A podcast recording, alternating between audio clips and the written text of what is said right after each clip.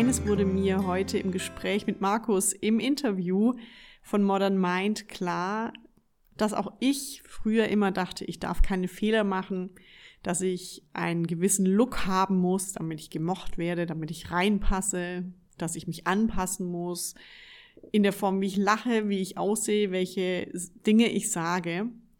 Und all das hat letztendlich dazu geführt, dass ich mich nicht sicher gefühlt habe, dass ich immer wieder unsicher war, es passt und letztendlich hat mich das die ganze Zeit beschäftigt.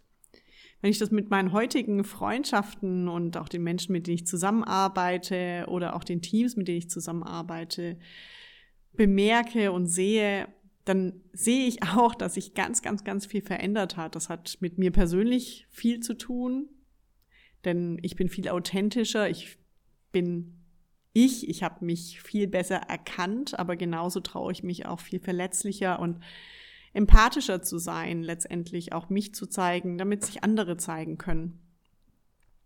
Und in dieser tollen Folge heute erklärt uns Markus, ein Wirtschaftspsychologe von Modern Mind und auch Podcaster mit seiner Businesspartnerin Jenny, was psychologische Sicherheit ist, was für Bedürfnisse haben und wie wir gerade auch in der jetzigen Zeit mit den Krisen umgehen können, die wir haben, die wir durch potenziell die äußere Situation haben und wie wir letztendlich auch als letzte Frage dazu diese Sicherheit im Team, aber auch in meinen Beziehungen aufbauen können, um letztendlich wieder in die Tiefe zu kommen, um uns besser zu verstehen und vor allem dein eigenes inneres Wohlbefinden zu stärken.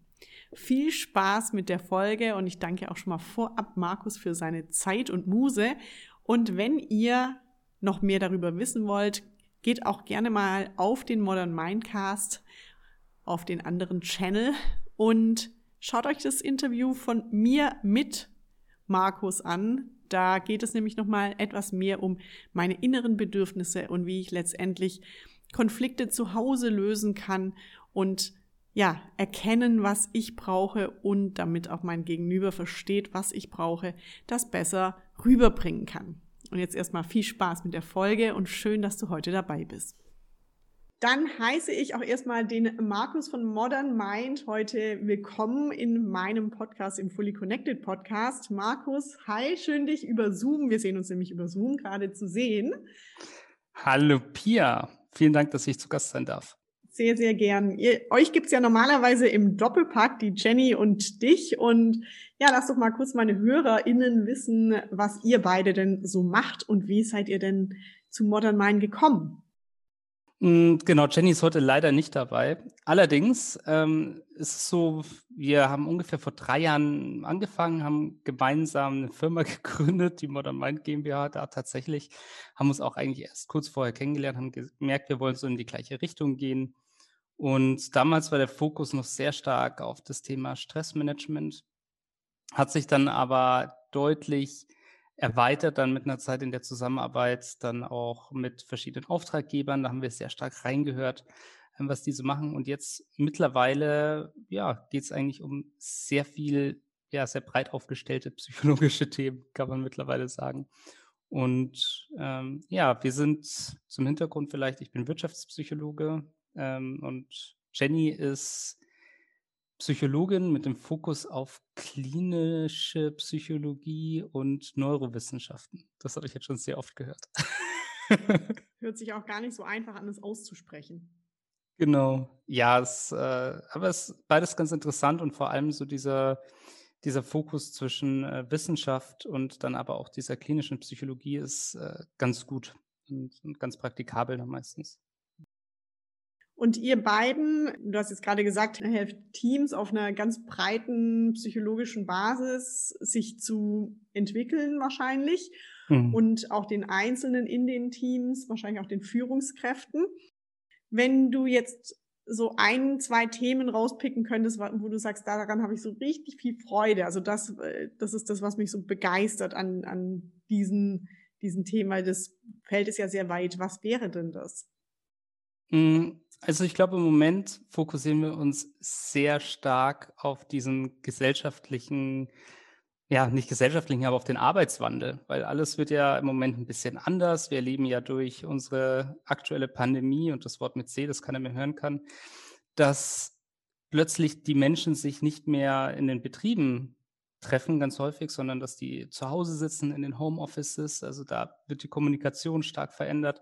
Gleichzeitig ist es so, dass äh, sich Märkte verändern. Es wird alles komplexer, es wird alles volatiler und dadurch müssen sich Menschen persönlich Darauf müssen sich Menschen persönlich einstellen. Dazu gehört ein ganz großes Vertrauen untereinander dazu und es gehört eine ganz starke Selbstreflexion dazu. Und da gibt es eigentlich zwei Themen, auf die wir, wenn man die benennen möchte, wir kombinieren meistens ganz viel, aber wenn ich es benennen müsste, dann wäre das wahrscheinlich emotionale Intelligenz und psychologische Sicherheit, auf was wir uns da sehr stark fokussieren, weil das die zwei Bereiche sind, die hier aus meiner Sicht auch sehr stark gefragt werden. Hast du persönlich gerade äh, da auch mit zu tun? Also wie geht's dir gerade in der Situation und hilft dir eines der beiden Themen auch gerade dabei? Immer, denke ich tatsächlich. Also ich habe sehr stark damit zu tun, vor allem, man kann sich das so vorstellen, ich habe eine äh, Beziehung, mit der, mit meiner Freundin war ich da seit einem Jahr zusammen und wir haben uns gerade im März 2020 entschieden, dass wir zusammenziehen. Und plötzlich sieht man zusammen, und da sagt man, das ja schon so ein kleine, kleiner Test immer für jede Beziehung, und dann wohnt man seit kurzem erst zusammen und dann kann man auch nicht mehr rausgehen. Ja, du kannst dir vorstellen, das ist wahrscheinlich schon eine sehr, sehr große Herausforderung. Gleichzeitig ist es so, dass wir in, äh, in einem Unternehmen ja auch sehr viel kommunizieren müssen. Jenny und ich telefonieren wahrscheinlich täglich ungefähr drei bis vier Stunden, wenn man es zusammennimmt.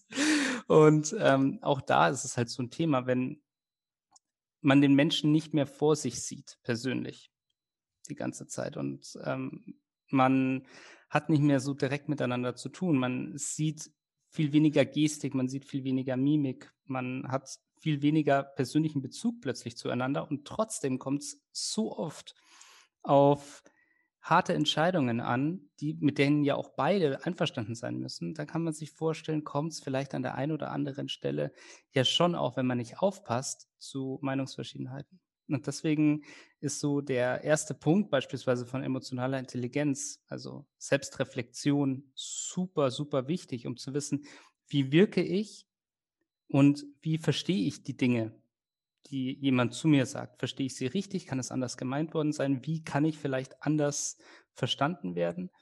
Dann aber auch so der zweite Punkt, Selbstmanagement, bin ich jetzt vielleicht gerade nicht so gut drauf persönlich oder und wie kann ich mich vielleicht in eine Balance bringen? Das ist ein sehr, sehr wichtiger Punkt, um vielleicht für die aktuelle Situation ähm, so wirklich verfügbar zu sein. Und der dritte Punkt, den man bei emotionaler Intelligenz ja auch sehr oft hat, das ist dieser Perspektivenwechsel der auch immer entscheidender wird. Wie geht es denn dem anderen gerade? Was hatte der für einen Tag? Warum könnte der vielleicht auch mal gereizt sein? Warum könnte es vielleicht auch verständlich sein in der Situation? Und da ist es sehr, sehr wichtig, eine gewisse ja, Rücksichtsnahme und eine gewisse Ruhe zu haben.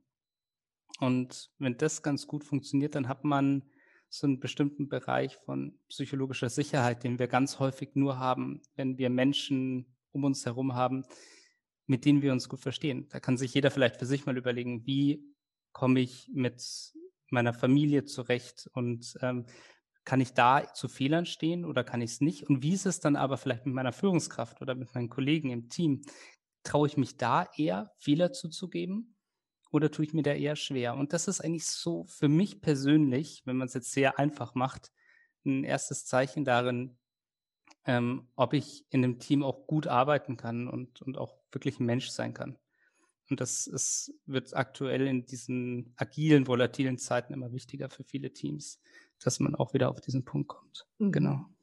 Super spannend. Also zwei, zwei große Themen. Emotionale Intelligenz, ja auch äh, etwas, wo ich sehr zu Hause bin, sage ich mal. Aber auch nochmal das Thema der psychologischen Sicherheit.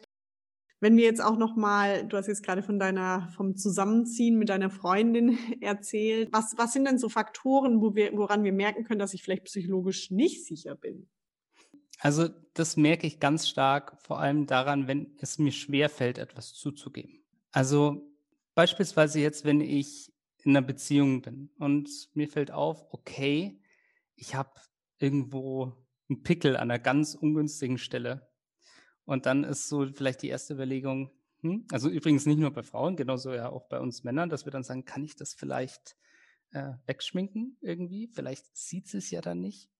Ähm, was mir dann auch sehr auffällt, das ist so an bestimmten Themen, da gibt es ganz viele Beziehungen, wo man sagt, okay, man hat sich noch nie ähm, natürlich gesehen. Man versucht dann immer tatsächlich aus dem Bett aufzuspringen, ins Bad zu rennen und dann wird man nochmal komplett so äh, zurechtgemacht, dass man sich gegenseitig sieht. Ich finde, der Punkt ist nicht, dass man sich nicht füreinander zurechtmachen darf. Das äh, ist jedem natürlich selber belassen und das ist dann auch toll. Aber der Punkt ist, dass man sich vielleicht auch traut, mit all seinen Fehlern, mit all seinen Makeln dem anderen zu begegnen und auf Toleranz zu stoßen und sich auch zu trauen, Schwächen zuzugeben, Verletzbarkeit ähm, zuzugeben. Und äh, ich finde mittlerweile so, das Schöne ist, dass das, was in guten Familien funktioniert, erleben wir tatsächlich, wird auch in Teams immer wichtiger. So dieses, dieses Vertrauen. Also wenn man merkt, man kann sich vor dem Partner nicht verletzbar zeigen, man muss sehr vieles verstecken, sehr vieles verheimlichen, weil man sich tatsächlich nicht traut, es zu kommunizieren, weil man Angst vor den Konsequenzen hat oder Angst, runtergemacht zu werden, das ist so ein Zeichen dafür, dass diese psychologische Sicherheit nicht da ist. Mhm. Ich habe da auch die Erfahrung gemacht, dass äh, also im Privaten, aber auch, auch, in den, auch in den Teams, dass es dann, dass jeder so ein bisschen eine andere Reaktion darauf hat, wie, also auf psychologische Unsicherheit, sage ich jetzt erstmal. Die ein, der eine wird äh, zieht eine totale Show ab und ist der, ist die oder der Perfektionist und macht alles so gut wie möglich und strengt sich total an, sucht ständig nach Anerkennung im Außen. Die nächste zieht sich zurück, weil sie überhaupt nicht selbst an sich glaubt und, und macht nur so Minischritte, vielleicht jedes Mal mit der, ähm, ja, mit jeder Absicht, mit jedem Schritt eine Absicherung von, vom Chef oder der Chefin, so mache ich das jetzt gut und dann kann ich noch einen Schritt gehen und noch einen Schritt gehen. Und den meisten fehlt dann letztendlich, das sind jetzt nur so zwei, drei Faktoren, die wir genannt haben, aber den meisten fehlt ja dann auch letztendlich so diese Authentizität, was ja letztendlich dann auch sich viele wünschen und sich immer fragen, warum komme ich da jetzt nicht hin?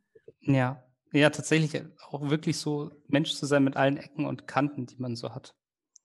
Und so ganz häufig merkt man das, wenn irgendjemand mal sagt, ja, also mir geht's manchmal so und so und plötzlich sagen fünf oder sechs aus dem Freundeskreis, je nachdem ist es so im Privaten oder vielleicht auch im Team, ja, ja, so geht's mir auch immer. Ach Mensch und krass und dir geht's auch so. Und dann platzt diese Bombe und alle geben es zu. Aber die Frage ist, warum habe ich mich davor nicht getraut, das zu sagen? So dieses Thema, warum ist es mir hier schwer gefallen? Und man muss sagen, so psychologische Sicherheit ist ein ganz fragiles Konstrukt. Deswegen ist es so schwierig zu verstehen auch, ähm, warum das wichtig ist, was die meisten Menschen selten erlebt haben. Wenn plötzlich etwas verurteilt wird, eine Schwäche, wenn plötzlich etwas nicht gelebt werden darf, dann ist diese psychologische Sicherheit kaputt. Und deswegen ist, ist es eher so eine Wissenschaft, was sollte man nicht tun. Ja, und, und, und wie sollte man sich nicht vorleben? In bestimmten Fachbüchern sagt man immer, viel Lachen ist so ein Zeichen, dass viel psychologische Sicherheit da ist. Viel natürliches, ästhetisches Lachen ähm, ist, ist so ein ganz gutes Zeichen in die Richtung. Wenn wir jetzt noch mal so ein bisschen die, die Kurve auch zur jetzigen Situation bringen, weil ich stelle mir jetzt auch die Stories und die Geschichten, die du jetzt gerade auch erzählt hast, immer so im Kontext, wir sind alle zusammen vor und man mhm. hört das Gelächter mal an der Kaffeemaschine, wenn sich Menschen gut verstehen. Wie hatten die jetzige Situation auch einen Einfluss auf dieses Thema? Ja, ich würde schon fast sagen, katastrophal. Mhm. Also ähm, das Thema generell, ich hatte es heute tatsächlich auch schon in, in einem Termin, war immer so diese Sache, ja, ihr gebt uns jetzt immer so Impulse, ähm, aber die, die Situation ist ja trotzdem, wie sie ist. Und das muss man halt sagen, ja, sie ist ähm, tatsächlich, wie sie ist, vor allem, wenn wir jetzt in, in diesem Bereich sind. Wir sehen uns seltener. Das bedeutet, wir haben und, und wir sehen uns vielleicht und hören uns auf eine andere Art und Weise. Wenn ich mir jetzt überlege, ich habe mein Handy und schreibe eine WhatsApp-Nachricht, dann habe ich einen reinen Text. Und ich weiß aber nicht, ist das jetzt, wie hätte der Mensch das jetzt ausgesprochen? Ähm, ist das jetzt ein Scherz oder ist das ernst gemeint? Ähm, manchmal nimmt man noch ein Smiley dazu, das hilft dann hin und wieder, aber trotz allem ist es irgendwie ein bisschen schwierig. So diese Kommunikation entmenschlicht ein wenig. Und, und dadurch fällt es dann auch immer schwerer, ähm, Vertrauen aufzubauen. Und wenn man das über eine sehr, sehr lange Zeit hat, dann wird dieses Vertrauen immer wieder abgebaut. Immer, immer mehr. Und ähm, Vertrauen ist ein ganz wichtiger Punkt für diese psychologische Sicherheit, damit ich ja auch ich sein kann, damit ich jemandem vertrauen kann, dass er mich nicht verurteilt für das, was ich bin. Und mit der Zeit ähm, baut sich das immer mehr ab und teilweise gibt es ja jetzt schon, wir, wir haben das jetzt so tatsächlich aus in unserem Alltag erlebt, dass es Führungskräfte gibt, die haben Teams neu übernommen und haben sie noch nie gesehen. Seit acht, neun Monaten. Also das ist krass. Da hatte man vielleicht einmal Einzeltreffen im Büro oder so, aber die Leute waren nur im Homeoffice. Wie soll man denn da Vertrauen aufbauen? Also man kann natürlich irgendwie so ein Meeting machen mit Kamera an und so weiter und, und sprechen und das hilft und unterstützt ein bisschen. Aber so ein richtig tiefes Urvertrauen kann gar nicht aufgebaut werden. Ich habe jetzt auch tatsächlich gestern, glaube ich, in der Süddeutschen oder es war jetzt in der Süddeutschen wurde es ja auch erklärt, gelesen, dass die ersten Studien auch über diese Zoom-Fatigue rauskommen, also diese Ermüdungserscheinungen über ständiges Video an, wo auch unter anderem herauskam, ich weiß nicht mehr welche Uni, ich glaube Harvard, ich weiß nicht mehr, mhm. welche Uni es gemacht hat, die Studie, ähm, äh, auch rausgefunden haben, dass Frauen tatsächlich noch gestresster und ermüdeter durch Zoom werden, weil dieses ständige Selbstbildnis zu schauen ist ein unterbewusster, ähm, nennt sich auch Primer im Psychologen-Jargon, sage ich mal. Mhm. Also das piekst uns sozusagen immer wieder an. Ich schließe da mich jetzt auch mal mit ein, weil ich äh, fange mich auch immer wieder ein, dann doch mein eigenes Bild anzuschauen und so, wie sehe ich jetzt aus und kann ich mir jetzt durch die Haare streichen und ist eigentlich mein Lippenstift stark genug? und dass das unbewusst so viel stärker mit Stress, also so eine wirklich eine, sagen wir noch eine extra Schiene an Selbstwertgefühl, Minderung mitbringt, hm. dass das letztendlich alle uns sehr, sehr müde machen kann. Ich würde da jetzt sogar, also äh, in der Studie kam raus, dass Frauen mehr haben als Männer. Das wissen wir ja auch von früheren Studien, die nicht nur rein was mit Zoom zu tun haben, aber ähm, das ist ja dann, das ist ja sozusagen nochmal eine Komponente, die dann auch müder macht und auch dieses Vertrauen auch nochmal verkleinern kann. Hast du da schon Erfahrungen mitgemacht oder auch von der Studie gehört? Hm, nee, von der Studie habe ich tatsächlich noch nicht gehört. Ich kann es mir allerdings einfach nur gut vorstellen. Also das, was ich jetzt sage, ist natürlich nur eine Meinung. Aber ich glaube tatsächlich, also zum einen ist es so, dass es sehr viel wahrscheinlich mit dem Rollenbild zu tun hat, ist, was wir immer sehr stark in der Gesellschaft haben. Ähm, da haben wir zum einen äh, den Mann, der ja immer stark und äh, selbstbewusst sein muss und auf der anderen Seite immer noch wirklich so dieses Bild der Frau, die halt immer gefallen will oder gefallen soll. Und wenn ich gefallen will und wenn es ein hoher Wert ist, den ich habe, dann schaue ich mich viel an und schaue, genüge ich denn, gefalle ich denn? Und, und da kann ich mir halt tatsächlich vorstellen, dass es zum einen so ist, ähm, dass das einen sehr unter Druck setzt. Und, und dieses Kam Kamerathema, habe ich jetzt meine Kamera an oder meine Kamera aus, ist ja dann auch ein immer schwerer werdendes Problem. Und gleichzeitig ist es, glaube ich, so, dass es, ich, ich erlebe das ganz häufig, dass es Männern deutlich schwerer fällt, tatsächlich über solche Probleme zu sprechen. Hin und wieder, wenn ich sage, ähm, zu einem Mann, wenn ich zu einem Mann frage, ob er empathisch ist, dann sagt er, nein, nein, nein, ich bin nicht empathisch. Ich kenne, ich weiß es nicht, da habe ich wirklich ein Problem. Aber das ist dann ganz häufig so mit so einem Unterbewussten so, hahaha. Und das sollte es eigentlich nicht sein, weil das einfach so eine generelle Schwäche ist. Und genauso glaube ich, dass es vielen deutlich schwerer fällt. Deswegen sind die Statistiken auch so, wie sie sind, ähm, Ermüdung, Erschöpfung zuzugeben. Mhm. Also auch da, glaube ich, haben wir ein Problem mit dem Rollenbild, das wir in unserer Gesellschaft haben. Beispielsweise ähm, die Statistiken vor Corona haben gezeigt, 21 Prozent der Frauen haben im Laufe ihres Lebens ein Thema mit Angststörungen. Bei Männern sind es 9 Prozent. Ähm, bei, ähnlich verhält sich das ganze Thema bei Depressionen. Ja, da haben wir auch eine doppelt so hohe Prozentzahl bei Frauen ähm, wie bei Männern. Ich glaube allerdings nicht, dass es grundsätzlich ist, weil, also natürlich wir haben ja eine andere Biochemie und so weiter. Also das kann natürlich auch damit zu tun haben. Aber ich glaube, wir haben eine ganz große Dunkelziffer, ähm, auch bei Männern, die sich einfach nicht trauen, das zuzugeben.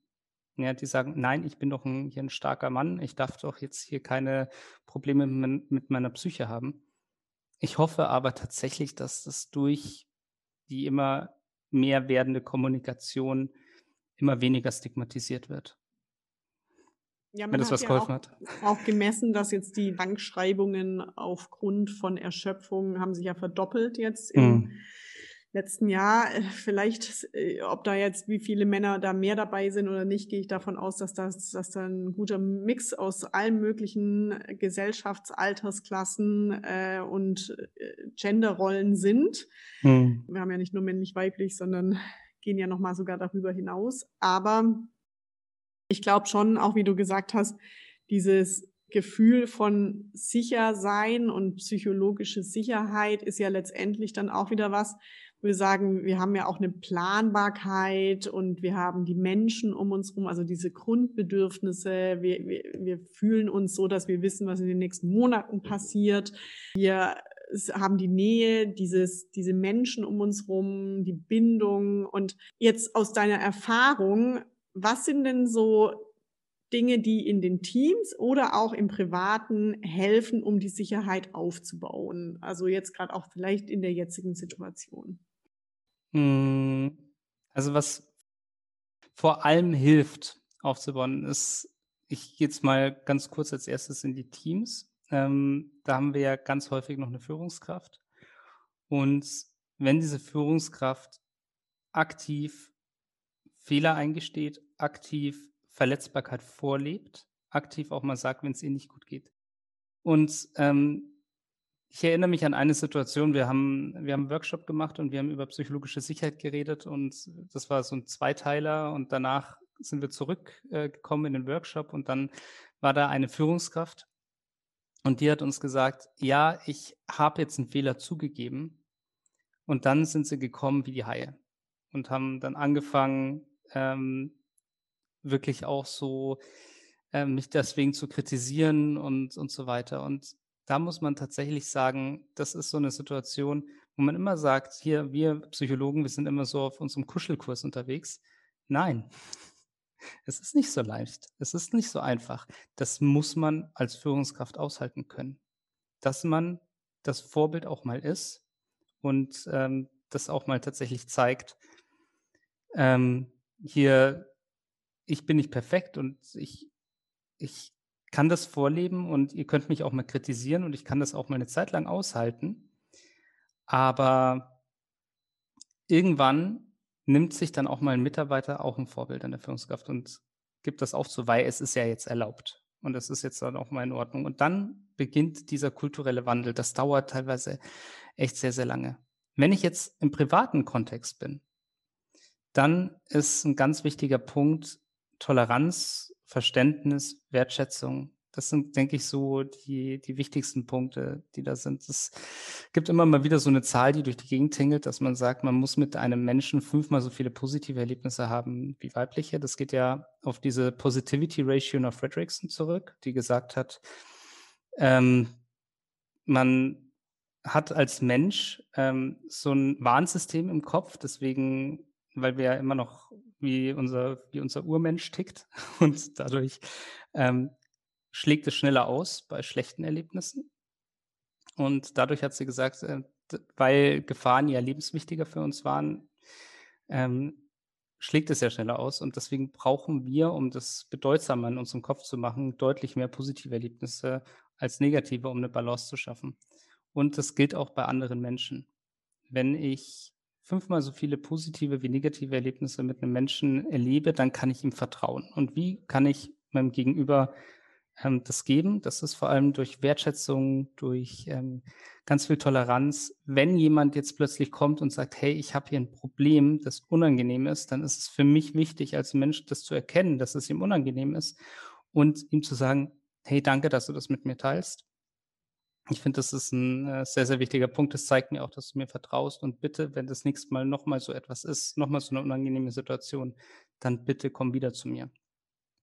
Und ich glaube, wenn man schafft, das zu reflektieren, diesen Perspektivenwechsel, das wir wieder bei der emotionalen Intelligenz hinzukriegen und zu sagen, okay, dem war das jetzt unangenehm, das bei mir anzusprechen und ich unterstütze ihn jetzt aktiv, das oder sie, oder ich unterstütze sie dann aktiv, dann ist das ähm, dann ist es schon ein sehr, sehr großer Beitrag in Richtung äh, psychologischer Sicherheit, dass die hier gelebt wird. Finde ich super spannend, auch ergänzend hierzu oder auch wie du es gesagt hast, der Ansatz, dass wir an sich erstmal, wir geben, um zu bekommen. Weil oft denken wir, wir müssen erstmal bekommen, damit wir uns sicherer fühlen und damit jemand anderes mir diese Sicherheit schenkt, dass ich gut so bin, wie ich bin und dass ich das gut mache, wie ich es mache aber letztendlich, wenn wir anfangen, erstmal diese Wertschätzung auch nach außen zu geben und den Perspektivwechsel und die Empathie, dann spiegelt uns das Gegenüber ja ganz oft. Und manchmal müssen wir da so ein bisschen über äh, unseren eigenen Stolz oder auch, ja, über den eigenen Stolz hinausgehen oder auch den Mut haben, es zu tun. Und das ist, ist glaube ich, ist, ist, glaube ich, eine Formel, die da enorm helfen kann. Hast du da eine bestimmte Übung, die du irgendjemand, also wenn wir jetzt zum Beispiel ein Pärchen hätten, die jetzt gerade zuhören oder wahrscheinlich nicht gemeinsam, aber es äh, wird wahrscheinlich eine Zuhörerin sein, die äh, das jetzt gerade so mit ihrer ähm, Partner, Partnerin oder auch Familie, vielleicht ein Familienmitglied praktizieren möchte. Hast du da so einen Tipp, wie die das starten könnten? Kennst du Deep Listening, Pia? Natürlich. Ein großer Fan. Müssen bei mir auch immer alle die Teamtrainings machen. ja, ja, tatsächlich bei uns auch. Also ich finde, ich finde, Deep Listening ist eine ganz äh, tolle Sache. Ich, man hat ja immer so eine unterschiedliche Art, wie man es macht. Deswegen, ähm, wir machen das tatsächlich immer so. Eine gute Übung wäre tatsächlich, die man immer mal wieder machen kann. Also entweder wöchentlich, gerne auch täglich, ist natürlich das Allerschönste, wenn man das hinkriegt, ist das, wenn sich äh, die Partner am Abend nach einem schwierigen Arbeitstag oder generell nach einem, nach einem Tag sich mal zusammensetzen und wenn der eine dem anderen einfach mal zwei Minuten mal erzählen kann, wie ihr oder wie sein Arbeitstag so war. Und ähm, dann hört man nur zu und derjenige, der zugehört hat, nach diesen zwei Minuten fasst alles nochmal so zusammen für sich. Und zwar so in einer Minute. Und was wir noch ganz gerne dazugeben, das ist jetzt nicht das klassische Deep Listening, aber was wir gerne dazugeben, ist so, dass man so, ein, äh, so für sich so ein bisschen noch sagt, okay, was, wie habe ich das jetzt verstanden? Was ist bei mir rübergekommen? Und das Ergebnis davon ist, und dann macht man das natürlich im Wechsel, das ist eine andere Sache. Das Ergebnis, was ganz häufig ist, ist, dass man merkt, wenn ich jetzt intensiv dem anderen zuhöre, sogar dann verstehe ich den anderen manchmal falsch. Und was passiert dann plötzlich im Alltag? Wie schnell verstehe ich falsch? Und das Ergebnis, was wir dann ganz häufig haben, ist, es tut nicht weh, mal nachzufragen, mal zu spiegeln, wie ist es jetzt so? Verstehe ich das richtig, dass es dir so oder so geht? Das machen wir im Coaching auch ganz oft. Ähm, und ja, also man kann selber, und da glaube ich, muss man auch keine Scheu haben, so für sich im Privaten, mit seinen privaten Freunden und so weiter, hin und wieder mal so kleine Coaching-Methoden anwenden und das ist dann gar nicht so schlecht, ähm, um Verständnis füreinander, miteinander zu schaffen und eine noch schönere Kultur zu erzeugen.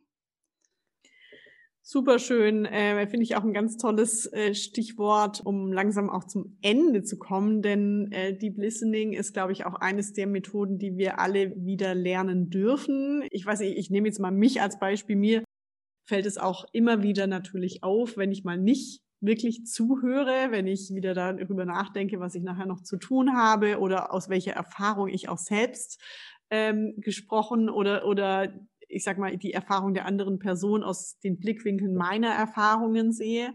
Und auch so dieses nicht zu verurteilen, zu beurteilen und dann immer wieder zu bemerken, wann läuft denn meine eigene Gedankenschiene mit, höre ich jetzt gerade wirklich zu, kann ich überhaupt erstmal diesen Perspektivwechsel zu nehmen? Und dann, wie du gerade so toll zusammengefasst hast, dieses Zusammenfassen der anderen Person, habe ich es denn eigentlich überhaupt richtig verstanden, verstehe ich die andere Person?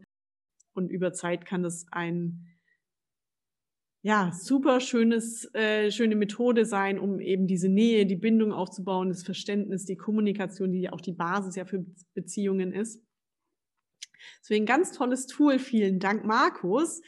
Also dadurch können wir, glaube ich, alle etwas mehr psychologische Sicherheit auch jetzt in den Alltag, auch wenn es gerade gar nicht so einfach ist, auch über die Online-Tools zu bringen. Sollten ähm, meine ZuhörerInnen jetzt euch in irgendeiner Form kontaktieren wollen, was bietet ihr an und wo finden sie euch denn? Ja, also zum größten Teil machen wir natürlich Trainings für ähm, Unternehmen, für äh, Teams, ähm, aber auch tatsächlich so kleine Impulse für Mitarbeiter. Das ist eigentlich ganz gut bis jetzt gewesen und das ist sehr gut angekommen. Ähm, da kann man gerne entweder bei uns auf der Website vorbeischauen, www.modernmind.de ähm, oder uns einfach eine E-Mail schreiben, hello at modernmind.de oder man kann auch sehr, sehr gerne auf unserem Podcast vorbeischauen. Das ist der Modern Mindcast. Genau, da freuen wir uns. Vielen Dank, Markus. Ihr findet alle Infos nochmal in den Show Notes. Ich würde dir jetzt für die letzten 30, 20, 30 Sekunden einmal das Wort übergeben und Gibt es noch irgendwas, was du sozusagen selbst lebst oder was du auch gern so hinterlassen wollen würdest oder was du gerne allen mitgeben möchtest, was so ein Lebenskredo und es muss nichts mit psychologischer Sicherheit zu tun haben, was du gerne so mit in die Welt gibst? Hm, ja, ich glaube tatsächlich, dass uns allen wahrscheinlich, das ist etwas, was mich im Moment vor allem mit diesen Diskussionen, die wir im Moment auch in Richtung Verschwörungstheorien und so weiter haben. Ich glaube, wenn wir Menschen anfangen, mehr versuchen, den anderen Standpunkt zu verstehen, statt unseren eigenen durchzusetzen, dann hätten wir, glaube ich, eine bessere Welt. Vielen Dank, Markus. Dann wünsche ich euch jetzt eine ganz tolle Woche. Vielen Dank fürs Zuhören. Vielen Dank, Markus, für deine Zeit. Und wir sehen und hören uns sowieso öfters mal. Schaut nochmal bei den beiden auch auf dem Podcast vorbei. Und dann hören wir uns nächste Woche. Alles Liebe, eure Pia. Tschüss. Danke. Ciao, Ciao. Markus.